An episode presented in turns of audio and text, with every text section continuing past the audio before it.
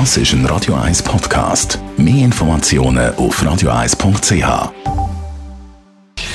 Gesundheit und Wissenschaft auf Radio 1. Unterstützt vom Kopfwehzentrum Irlande Zürich. www.kopfwww.ch in dieser Coronavirus-Situation hört man von vielen Studien, die im Moment am Laufen sind, wo man versucht herauszufinden, welche Medikamente möglicherweise helfen, einen Einfluss haben. Und der Flut von Informationen versuchen wir das Ganze ein bisschen einzuordnen. Und das machen wir mit dem Wissenschaftsjournalist Beat Glocker, der Gründer von der Internetwissensplattform Higgs.ch. Und da schauen wir mal ganz grundsätzlich an, wie man eben Viren kann bekämpfen kann. Was gibt es da Möglichkeiten? Also nebst Hygiene und so, damit es gar nicht zu uns kommt, das ist immer das Beste, oder? Das ist immer die absolut beste Methode, oder? Nicht Handys Gesicht, äh, nicht, nicht an die Schleimhäute und so. Und dann kann man auf verschiedene Arten es bekämpfen. Also man kann es daran hindern, wenn es im Körper innen ist, dass es in die Zellen hineingeht. Also nur wenn es einmal in der, an der Schleimhaut ist, ist es ja noch nicht in der Schleimhautzelle. Also muss man es daran hindern, in die Zellen zu gehen.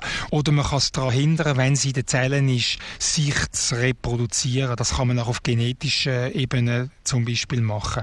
Das wären so die zwei Hauptbekämpfungsstrategien.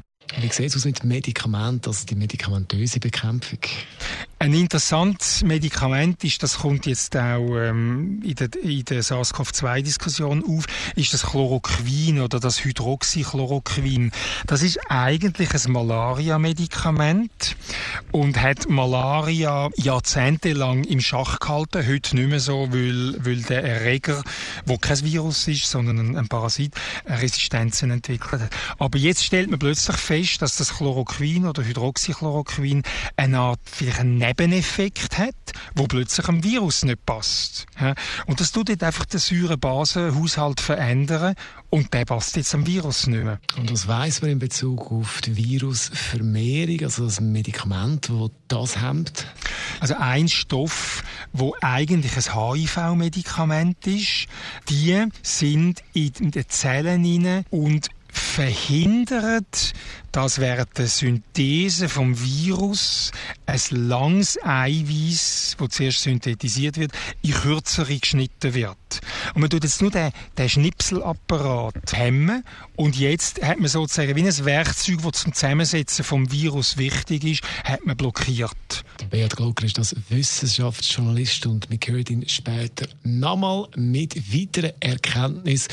Coronavirus und Wissenschaft, wir einordnen, wir liefern Hintergrundinformationen verständlich erklärt, was man im Moment weiß aus der Wissenschaft.